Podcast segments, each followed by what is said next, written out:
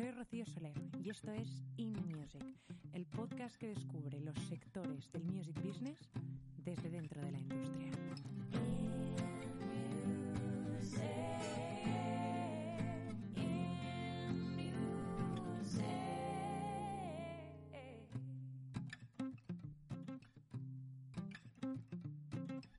Hola a todos y bienvenidos a un nuevo episodio de In Music. Hoy vamos a retomarlo donde lo dejamos la última vez. Os voy a hacer un recordatorio. Estuvimos con Irene Bauzá y estuvimos hablando de la propiedad intelectual y los derechos de autor. Pues bien, en esta ocasión estoy delante, delante de la pantalla viendo a Natalia Tamames, la invitada de hoy. Ella es doble graduada en Derecho IADE y está especializada en propiedad intelectual e industria del entretenimiento. ¿Y qué vamos a hacer y de qué vamos a hablar con Natalia? Pues vamos a hablar de los contratos a los que hace frente un artista o un autor. Vamos a hablar de contratos discográficos, de contratos con editoriales, con productores, con managers. Vamos a hablar de todo lo que tiene que firmar un artista y cómo lo debe firmar. Un poco el asesoramiento que hay alrededor de todos los contratos. Para que conozcáis un poco mejor a Natalia. Ella es eh, una abogada y cantante de 27 años y en la actualidad forma parte del equipo de abogados de cultura, deporte y entretenimiento del despacho internacional Andersen, después de haber pasado por Cuatro Casas, Baker McKenzie y Sonia TV Publishing Music como Legal y Business Affairs. Además, colabora artísticamente con Fever y Sofar Sounds y es profesora de Derecho Musical en la UNIR y en Campus Las Musas. Las Musas. Tengo muchas ganas de hablar con ella y de estar un rato con ella y compartirlo porque sé que conoce de primera mano todo este sector. Así que bueno, muchísimas gracias Natalia por estar aquí. Y lo primero que quiero preguntarte, Natalia, para sumergirnos eh, y entender bien cómo funciona todo el panorama jurídico alrededor de los contratos, eh, quiero que nos hables de cuál es el primer contrato que firma o suele firmar un artista? Bueno, lo primero de todo, mil gracias por contar conmigo, Rocío. Y, nada, yo creo que esta pregunta me encantaría darte una respuesta súper clara y exacta, pero yo creo que aquí depende, ¿no?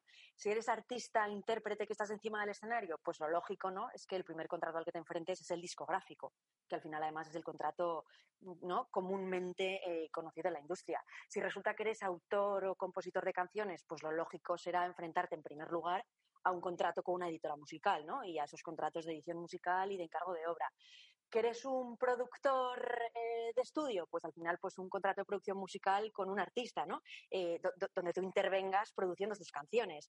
Que además te rodeas de, de un equipo de, management o un representante, pues también lo lógico es que materialices esa relación con esa persona. Entonces, es verdad que creo que hay tantos contratos como relaciones humanas eh, existan en la industria musical, que, que, resulta que te autoeditas y tienes tú tu propio sello, pero por algún, bueno, pues por algún motivo lo que quieres es distribuir digitalmente tu música, pues el primer contrato al que te enfrentarás será un contrato de distribución digital con un agregador, ¿no? Yo creo que el, el más conocido es el discográfico, pero yo creo que, bueno, eh, dependiendo de, del perfil de músico que seas y según las necesidades que tengas, te enfrentarás a uno u otro en primer lugar.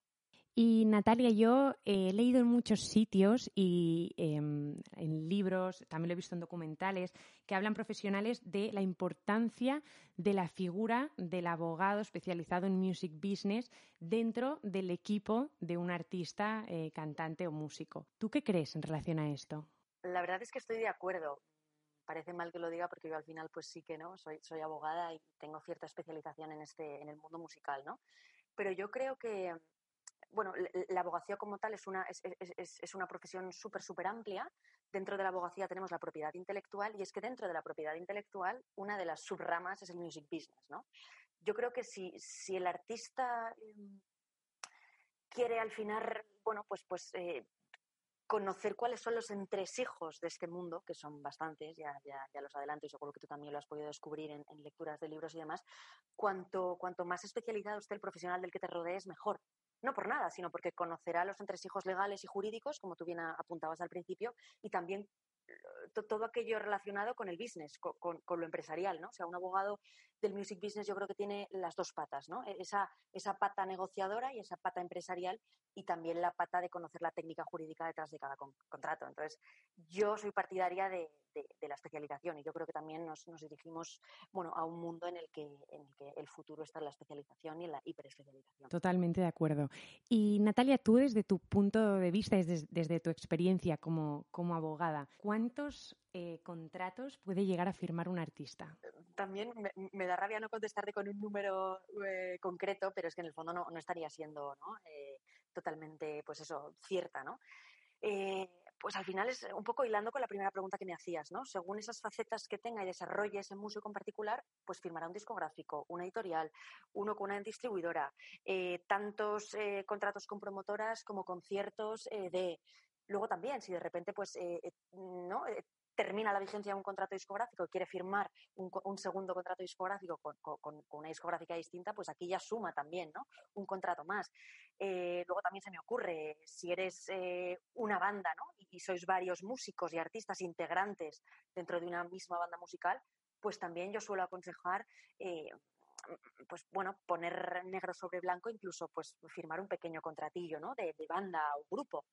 Totalmente. Y al final eh, el artista está poco, poco formado en cuanto a cómo tiene que gestionar y por eso es quizá tan importante que tenga una mano derecha que esté totalmente eh, form- formado y actualizado de cómo funciona todo esto, porque al final el contrato es básico eh, y es el principio de lo que al final el artista quiere también, que es monetizar y, realmente le- legalizar todo lo que hace, ¿no? Y no tener problemas. Totalmente, yo ahí por darte un- un apunte súper breve, yo soy bastante partidaria de, de- de no tener miedo al papel, ¿no? Muchas veces yo creo que venimos de una industria en la que todo era muy de palabra o quizás ¿no? se nos critica de ser poco profesionales y yo creo que la profesionalización pasa en primer lugar por, por poner encima de un papel aquello, aquello de lo que estamos hablando y yo siempre invito en otros foros en los que hablo y demás a, a- a no tener miedo al papel, ¿no? Y- y- Porque tú crees que la gente quizá en el hecho de formalizar algo con un contrato puede parecer que esa relación pierde confianza. Por ejemplo, tú antes comentabas que tú eres muy partidaria de que en un grupo de músicos se hagan pequeños contratos para más que nada formalizar aquello que está pasando. Pero quizá entre los propios miembros del grupo el hecho de hacer un contrato es como, mm, como si no se acabaran de fiar entre ellos o como la gente lo puede ver así. No digo que sea así, pero quizá puede dar esa sensación y que por eso hay gente que, que dice, bueno, va, da igual, no lo hago. Y luego están fallando quizá. Totalmente, o sea, yo creo que hay que perder, hay que dejar de asociar contrato a falta de confianza y todo lo Claro. contrario. Hay que asociar contrato y documentación a, profesion- a profesionalización, por muy amigos que seamos, ¿sabes? Claro, yo creo claro, que hay que perder ese miedo y, perder esa asociación a algo negativa, ¿no? Y Natalia, uno de los contratos más importantes y principales en una carrera artística es el contrato entre artista y manager, ¿no? Y aparte yo creo que será uno de los primeros contratos que con el que el artista eh, se vaya a encontrar. ¿Cómo funcionan un poco estos contratos y qué porcentajes más o menos eh, suelen haber, se suelen oscilar? Y también te lo voy a preguntar que me lo enfoques eh, sobre todo a un artista emergente, es decir, a un quizá el primer contrato en el que un artista se, se encuentra con, con un manager, su primer manager. ¿Cómo pueden ir esos porcentajes? Bueno, eh, aquí un poco también, pues obviamente, ¿no? Depende de, los porcentajes que se estén un poco estilando en el mercado. Yo te, daría una cifra, ¿no? Que, gira en torno a la comisión del manager al 20%, más o menos, de, los ingresos que obtiene eh, po- por, acompañar al artista, ¿no? En este sentido, yo creo que también hay que hacer una diferencia en, en que eh, el manager consigue una serie de acciones ¿no? que el artista puede monetizar y sobre esas acciones es sobre lo que el manager ha de cobrar. ¿no? Yo, por ejemplo, no soy nada partidaria de que el manager intervenga o tenga una participación en los derechos de autor o en los derechos de artista, ¿no? porque una cosa es ser manager y otra cosa es subirte encima de un escenario o componer canciones. ¿no? Entonces, también es verdad, ¿no? Eh, hay que tener en cuenta y poner encima de la mesa cuál es el recorrido del artista, ¿no? Me comentabas, pues un artista emergente. Quizás a lo mejor eh, otra de las fórmulas eh, pa- para determinar cuál es la comisión del manager es que esta no sea pues una comisión fija, ¿no? Pues que, que- que vaya operando sobre determinados hitos. Oye, yo te consigo X, ¿no? Pues opera la comisión. Oye, que a lo mejor yo aquí como manager no he intervenido tanto, pues podemos minorar esa comisión, pero también es bueno desde mi punto de vista asociar comisiones a hitos determinados en los que efectivamente ha participado el manager. ¿De acuerdo? Y esto es común, esto es bastante común, el hecho de hacer como esta especie de comisiones en relación al, al trabajo, a las horas de trabajo que haya detrás de lo que hace cada manager. Hombre, yo diría que es más común ese tipo fijo de comisión, ¿no? Sobre todo los, los Claro. ingresos totales del artista, pero en realidad hay que hacer un poco honor a la verdad, ¿no? Y, y el manager tiene que ser consciente de en qué, de en qué acciones participa y en cuáles no.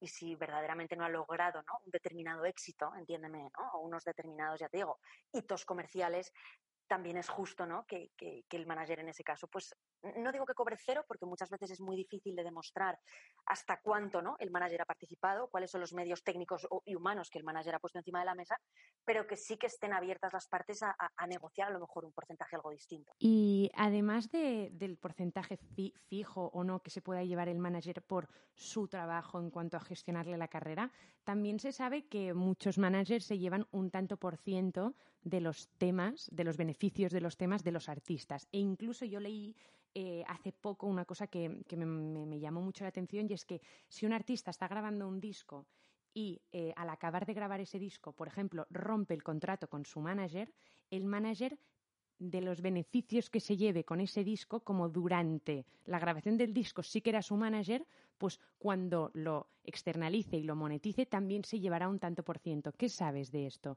yo, yo hilo un poco con, con- parte de la respuesta anterior, ¿no? Eh, al final, eh, aquí estamos hablando de la faceta, ¿no? Como artista-intérprete de- del, del representado, que en este caso es el músico, ¿no?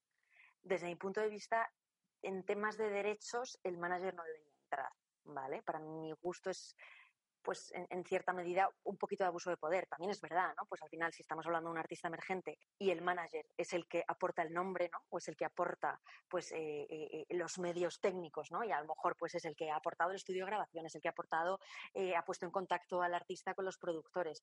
Pues yo entiendo, ¿no? Que, que- que el manager quiera picar algo de ahí, ¿no? Pero sí que es verdad que yo delimitaría muy bien.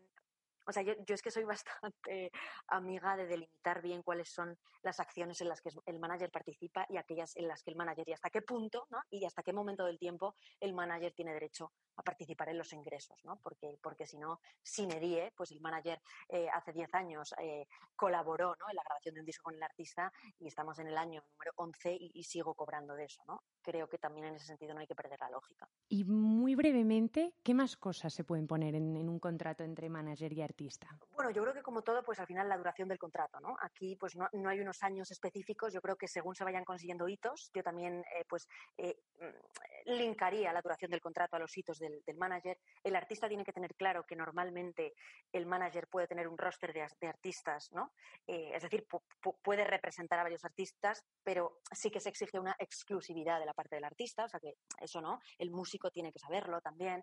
Em, yo diría, ah, la- las tres patas fundamentales serían un poco los hitos en los que el manager ha de participar, eh, la contraprestación del manager y la duración del contrato, ¿no? Y ahora vamos a adentrarnos eh, más de fondo con los contratos eh, con discográficas. Primero de todo tenemos que diferenciar lo que es un sello discográfico de una casa productora y ahora nos vamos a basar en los sellos discográficos y sobre todo en las majors, que son las discográficas más grandes y más importantes del mundo, como podrían ser Sony, Warner, Universal. Entonces, dicho esto, también tenemos que diferenciar el artista de nicho y el artista mainstream, que tienen necesidades y objetivos muy variados y diferentes. ¿no? El artista más de nicho que, que tiene unos objetivos quizá eh, menos globales o menos eh, masivos, como podría ser el artista de mainstream. Lo primero, eh, ¿quién negocia el contrato con la discográfica? ¿El abogado o el manager?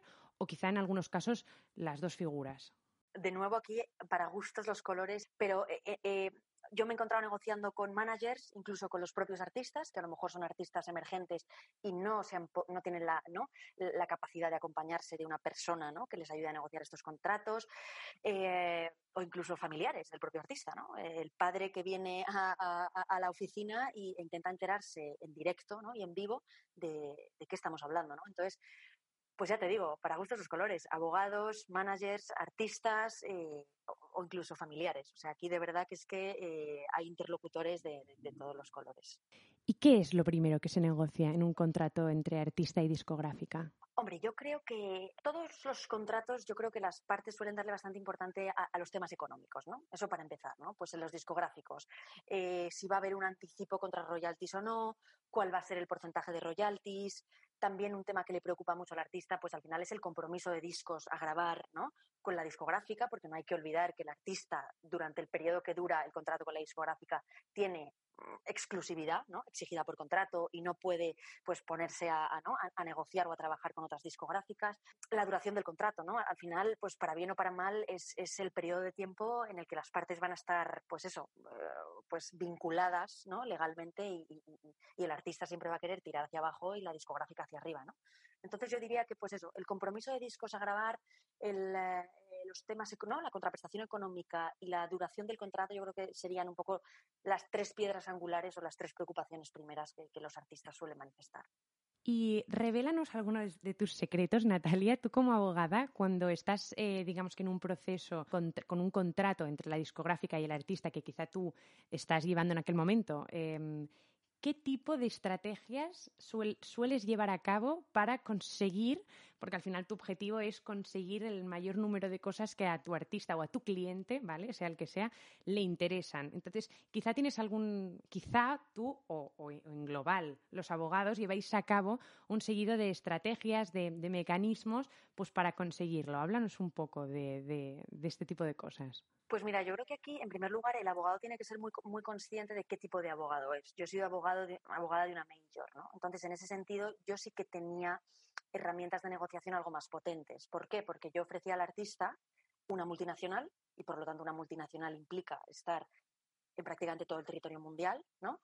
Yo ofrecía al artista, eh, pues bueno, una compañía que tenía una serie de departamentos, eh, todos pues hilados entre sí, de manera que al artista le interesaba. ¿Por qué? Porque el artista sabe que Sony, por ejemplo, o incluso Warner Universal, para empezar, tienen un departamento de AR importante, ¿no?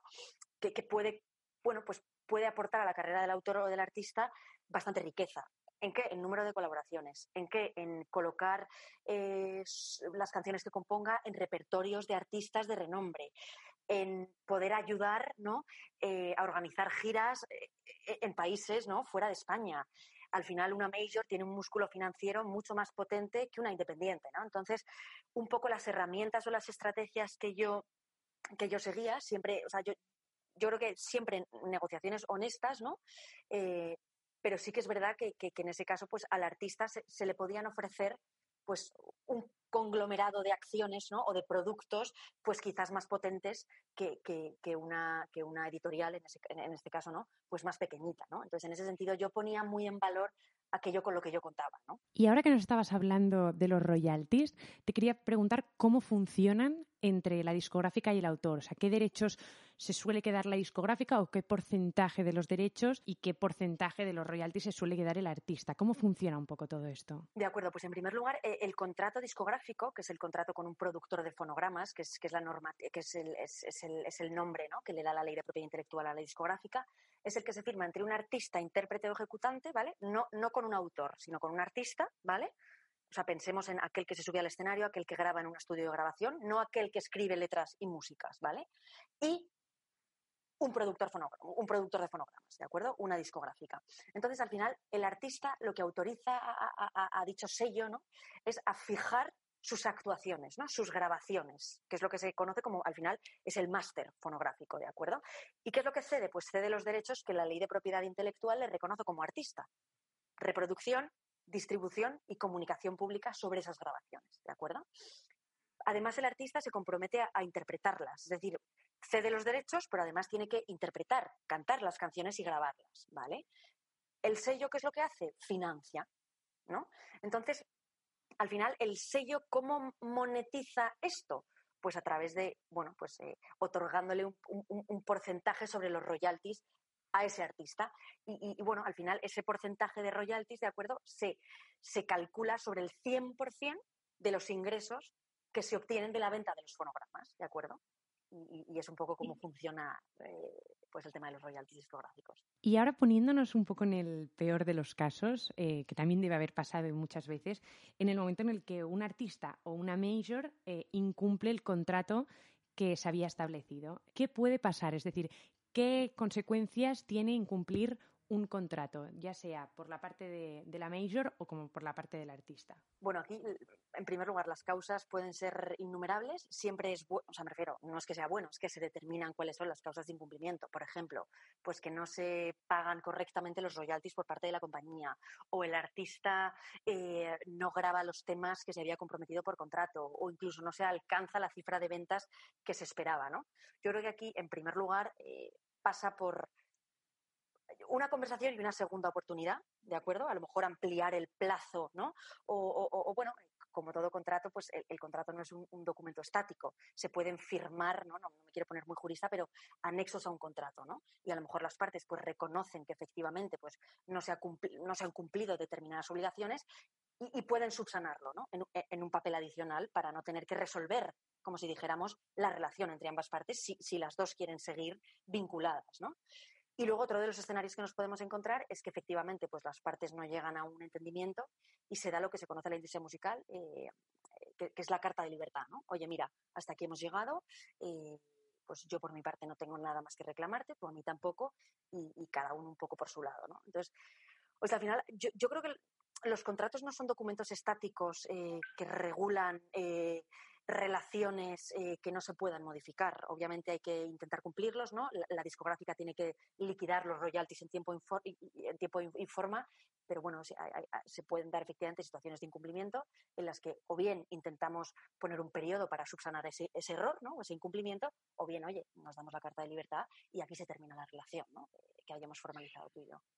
Y en cuanto a algo eh, que últimamente está muy de moda siempre, ¿no? Pero ahora yo creo que todavía más, porque hay muchas más opciones de hacerlo realidad, el tema del merchandising. Eh, ¿Cómo se gestiona un contrato? Porque se dice que al final la discográfica eh, con el merchandising es como si cobrara dos veces. Primero por los temas del artista y después llevándose un tanto por ciento del merchandising del artista. supongo que dependerá de si la discográfica lo produce o no. Háblanos un poco de cómo funciona y hasta qué punto tiene peso dentro de un contrato. Efectivamente, bueno, el, el, merchandising está, está íntimamente ligado con los derechos de imagen y de marca, ¿no? Es verdad que los derechos de imagen de una banda y la marca, que de hecho recomiendo registrarla, ¿de acuerdo? Eh, da dinero, ¿no? Y, y, y muchas veces, o, incluso un artista, ¿no? Eh, puede, pues, bueno, puede puede obtener una monetización mucho mayor por su imagen ¿no? que por las canciones. ¿no? Entonces, en este sentido, es verdad que la, que, la discográfica como tal, ¿no? como productor de fonogramas, sí que pide al artista autorización pues para utilizar su imagen o su nombre pues para CDs, para carátulas, eh, pues al final para campañas de promoción y marketing, ¿no? Pero en principio el merchandising estaría fuera del objeto de un contrato discográfico. ¿Qué pasa hoy en día? Y no sé si conocerás, Rocío, los contratos 360, que al final son esos contratos en los que la discográfica, pues bueno, como gestiona diferentes facetas del artista, imagínate, pues eh, un artista autor, ¿no? Pues oye, gestiona la parte de derechos de autor. Entonces, actúo como editorial mus musical, cobro de ese lado. Oye, que gestiono también al artista, intérprete que graba en estudios de grabación y que interpreta canciones encima de un escenario. Pues también.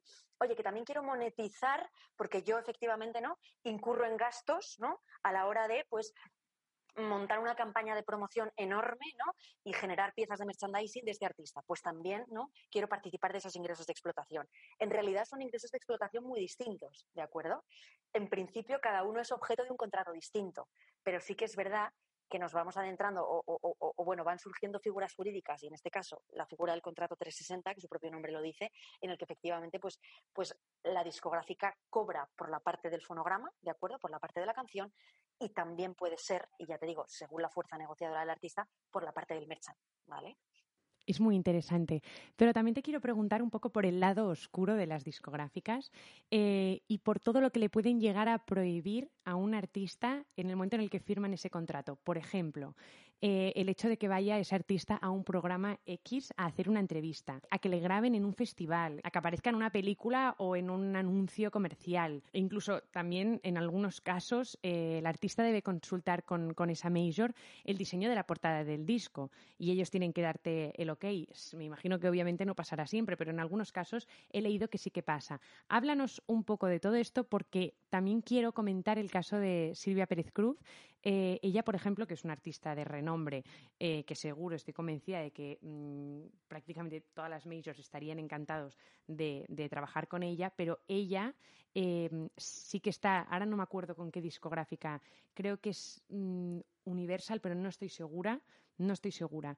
Eh, sé que ella está licenciada, pero bueno, por lo que escuché en una entrevista, se paga sus propios discos, pues justamente para esto, para no tener que consultar con la discográfica nada en relación a sus discos, ya sea el sonido, los músicos, el diseño, el tipo de conciertos, o sea, como para tener esa libertad.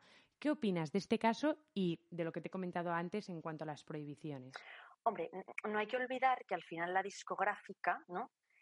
Independientemente de que sea grande o pequeña, ¿no? Pero, es cierto que es, en primer lugar, una fuente de financiación y da oportunidades, en el sentido de que si tú vienes con cero euros, tú puedes montar un proyecto musical de cero, ¿no?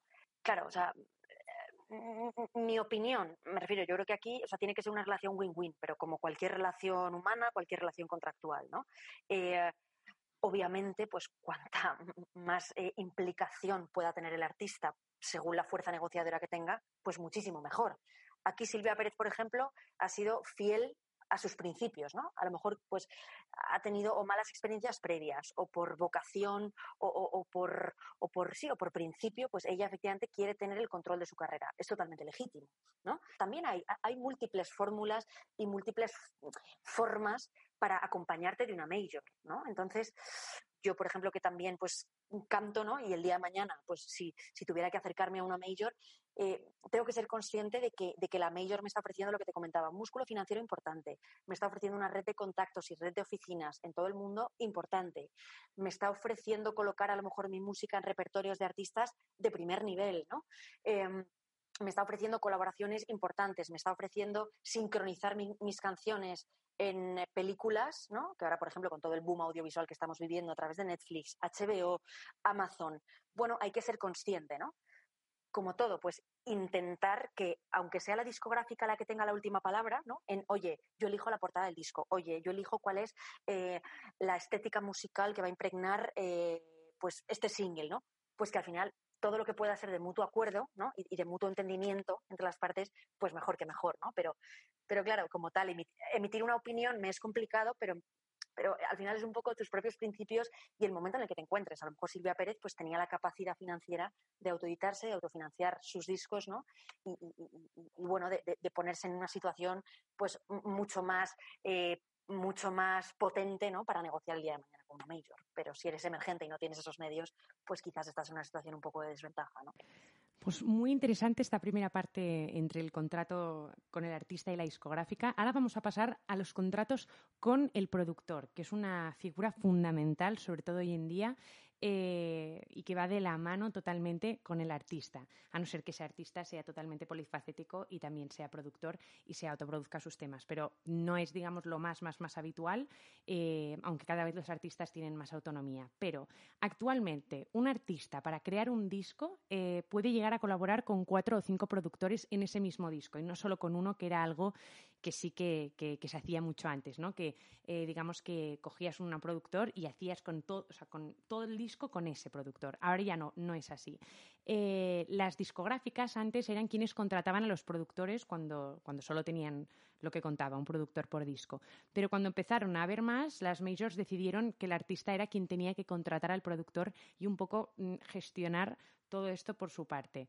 Eh, el productor, como he dicho, tiene un papel muy importante en el disco y una huella fundamental.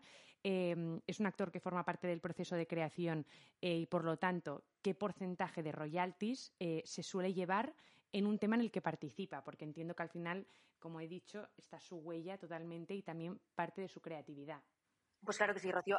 En primer lugar, yo diría que la- podemos hablar incluso de varios tipos de, de productores musicales que los voy a lanzar también para que, para que el oyente los, los identifique. El productor artístico, ¿no? que al, al final es aquel ¿no? que asume ese rol más creativo ¿no? y acompaña un poco en, esa, en determinar esa estética musical de un tema o de un disco. ¿no? Luego podríamos hablar también de un productor técnico que está más asociado a la figura histórica del ingeniero de sonido, ¿vale? O incluso un productor compositor que, que hoy en día también, ¿no? Eh, pues cobran de la parte de derechos de autor de un tema, ¿no? Y en último lugar, el productor de fonogramas, que se lo dejamos fuera porque es el, el sello discográfico, ¿no? Pero sí que es verdad que, por ejemplo, el productor artístico se puede llevar en ocasiones un royalty discográfico, que le paga la discográfica directamente o incluso que se detrae del royalty del artista. Oye, que además el productor también es un productor compositor que ha, ¿no? ha, formado parte de esa composición de letra, música o incluso hoy en día, ¿no? Muchísimos beats. ¿no? Que, se, que, se, que, se, que se introducen en las canciones. Pues para, para dar una idea también a, a- todos aquellos que nos escuchen, en SGAE se suele reservar un 16,67% del 100% de la canción. ¿no? Entonces, yo creo que aquí, pues obviamente las relaciones entre productor y artista-autor, pues hay que determinar qué tipo de productor soy, ¿no? Y en qué parte del proceso de creación pues he intervenido, ¿no? Se suele pagar un precio fijo, un fee, pero además el productor pues puede, como acabo de comentar, participar o bien en royalties discográficos o bien en porcentajes de derechos de autor del propio tema que se está componiendo. Y ahora entramos en la última parte de la entrevista eh, y nos vamos a sumergir en los contratos con las editoriales, que además sé que es una de, los, de las ramas que, que tú, Natalia, más conoces. Quiero empezar preguntándote cómo son los porcentajes en los contratos entre la editorial y el autor, porque en este caso tenemos que diferenciar que ya no es artista, sino que es autor, que es el- la, la verdadera figura entre la, la editorial ¿no? y, el- y este personaje que sería, como estoy diciendo, el autor. Efectivamente, pues mira, el, el mínimo que se le tiene que dar al autor, ¿de acuerdo? Es un 50%. Por lo tanto, el otro 50% está sujeto a negociación eh, entre las partes. También es verdad que suele haber flexibilidad. Se puede pactar un porcentaje en un primer disco, ¿no? Y un siguiente porcentaje en un segundo disco, ¿no? O sea, hay muchísima flexibilidad en este sentido. Por ejemplo, en el caso de artistas, autores, perdona, emergentes, pues hay que ser consciente que a lo mejor el recorrido, ¿no? O el pasado que tienen es nulo o es muy pequeño, ¿no? Entonces, pues son porcentajes mucho más ajustados. Pero eh, digo, nos estamos alejando de una industria musical del 50-50, que era bastante el límite de la legalidad, ¿no? Y nos estamos acercando a contratos mucho más favorables para los autores, en ese sentido. Y aparte de los porcentajes y de toda la parte económica, ¿qué más suele pedir el artista en un contrato editorial? El artista, el autor, ¿eh? Efectivamente, pues, pues mira, lógicamente eh, el tema económico, como te adelantaba, pero es importante, ¿no? Al final para el autor, que suele ser una de las primeras razones por las que se acerca, ¿no? A, una, a una- a una editorial, pues el, el anticipo, ¿no? Pues, pues que, se, que esa cantidad de dinero que le va a adelantar la editora musical, ¿no? A cuenta de sus futuros derechos de autor, pues cuanto mayor sea, mejor, ¿no? Entonces, yo creo que la contraprestación económica, lo que te decía, el número de temas a entregar por parte del autor y, y la duración del contrato, de nuevo, y aunque sea repetitiva, son las cuestiones que más preocupan al autor.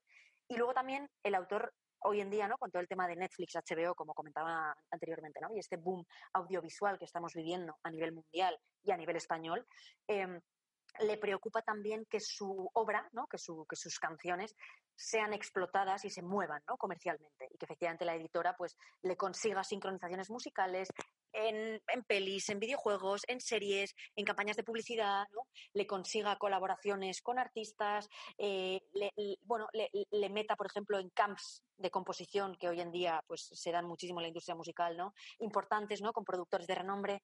Bueno, un poco todas estas cuestiones son las que el autor en la negociación de un contrato siempre, siempre te va a preguntar, o al abogado de la editorial o al AR que, con el que está negociando el contrato. Antes nos hablabas de los contratos 360 y ya nos los has empezado a definir muy bien eh, a día de hoy cómo funcionaban. Pero en la rama, digamos, de la editorial, ¿qué es lo más importante en este tipo de contratos? Las ideas básicas. Bueno, el contrato 360 lo que pasa es que engloba todas las ramas. Engloba la parte discográfica, engloba la parte editorial, engloba la parte de derechos de imagen y merchandising y la parte de publicidad ¿no? y esas campañas en las que el autor o el artista pueda participar. Em, yo en mi experiencia he visto menos, ¿no? Yo estaba mucho más focalizada al final a esos contratos editoriales, ¿no? Pero sí que es verdad que, que- hoy en día pues son mucho más comunes. Eh, al final estos contratos, ¿no? Que como su propio nombre indica, son contratos con una empresa que engloban. Que, que manejan todos, to- todas tus diferentes facetas, ¿no? Como autor, artista y, faceta publicitaria, ¿no? Dentro de la industria musical, tienen la parte buena de que en, el fondo estás, ¿no? Tienes como interlocutor a un equipo humano, ¿no? Que se encarga de todo y se pueden crear sinergias. La parte au- autoral puede. Pues em, contribuir positivamente a tu parte artística y de hecho a la hora de comunicarte al público el mensaje que se lanza es un mensaje mucho más unitario, porque hay una única empresa ¿no? que se dedica a gestionar todas tus facetas, pero también tiene su parte negativa, que es que al final, si una de las de, las, ¿no? de los pilares se tambalea, ¿no? la parte autoral no te la gestiona muy bien, puede afectar, ¿no? como las piezas de un dominó, a la parte artística ¿no? o a la parte de derechos de imagen. Entonces, yo creo que ahí el artista tiene que equilibrar ¿no? o valorar muy bien si le compensa o no firmar este tipo de contratos. Me ha gustado mucho esta comparación que has hecho con el efecto dominó, porque realmente entiendo que en este tipo de contratos debe funcionar así. Y en los contratos, Natalia, eh, de distribución digital con agregadores, ¿cómo funciona? Eh, háblanos también de, de lo más básico. Pues bueno, estos contratos al final son los que se firman entre aquel que tiene los derechos sobre el fonograma, que suele ser el sello discográfico, o el artista, si se ha autoeditado, ¿no? si se ha autoproducido, ¿no? y el distribuidor, el agregador digital, pues un altafonte de turno, eh, un The Orchard, ¿no? Em, que al final, estas compañías, ¿qué es lo que hacen? Adecúan el formato de la canción ¿no? A, esas exigencias técnicas de las diferentes plataformas digitales. Un Spotify, un iTunes, un Amazon de turno, ¿no? Y se llevan un porcentaje sobre ello, que puede variar, ¿no? Entonces, aquí al final hay una cesión de esos derechos ¿no? digitales sobre el fonograma por parte del titular, que puede ser el artista o el sello, al agregador, que se encarga de no solamente adecuar el formato, sino también de llevar a cabo todas aquellas campañas de marketing digital.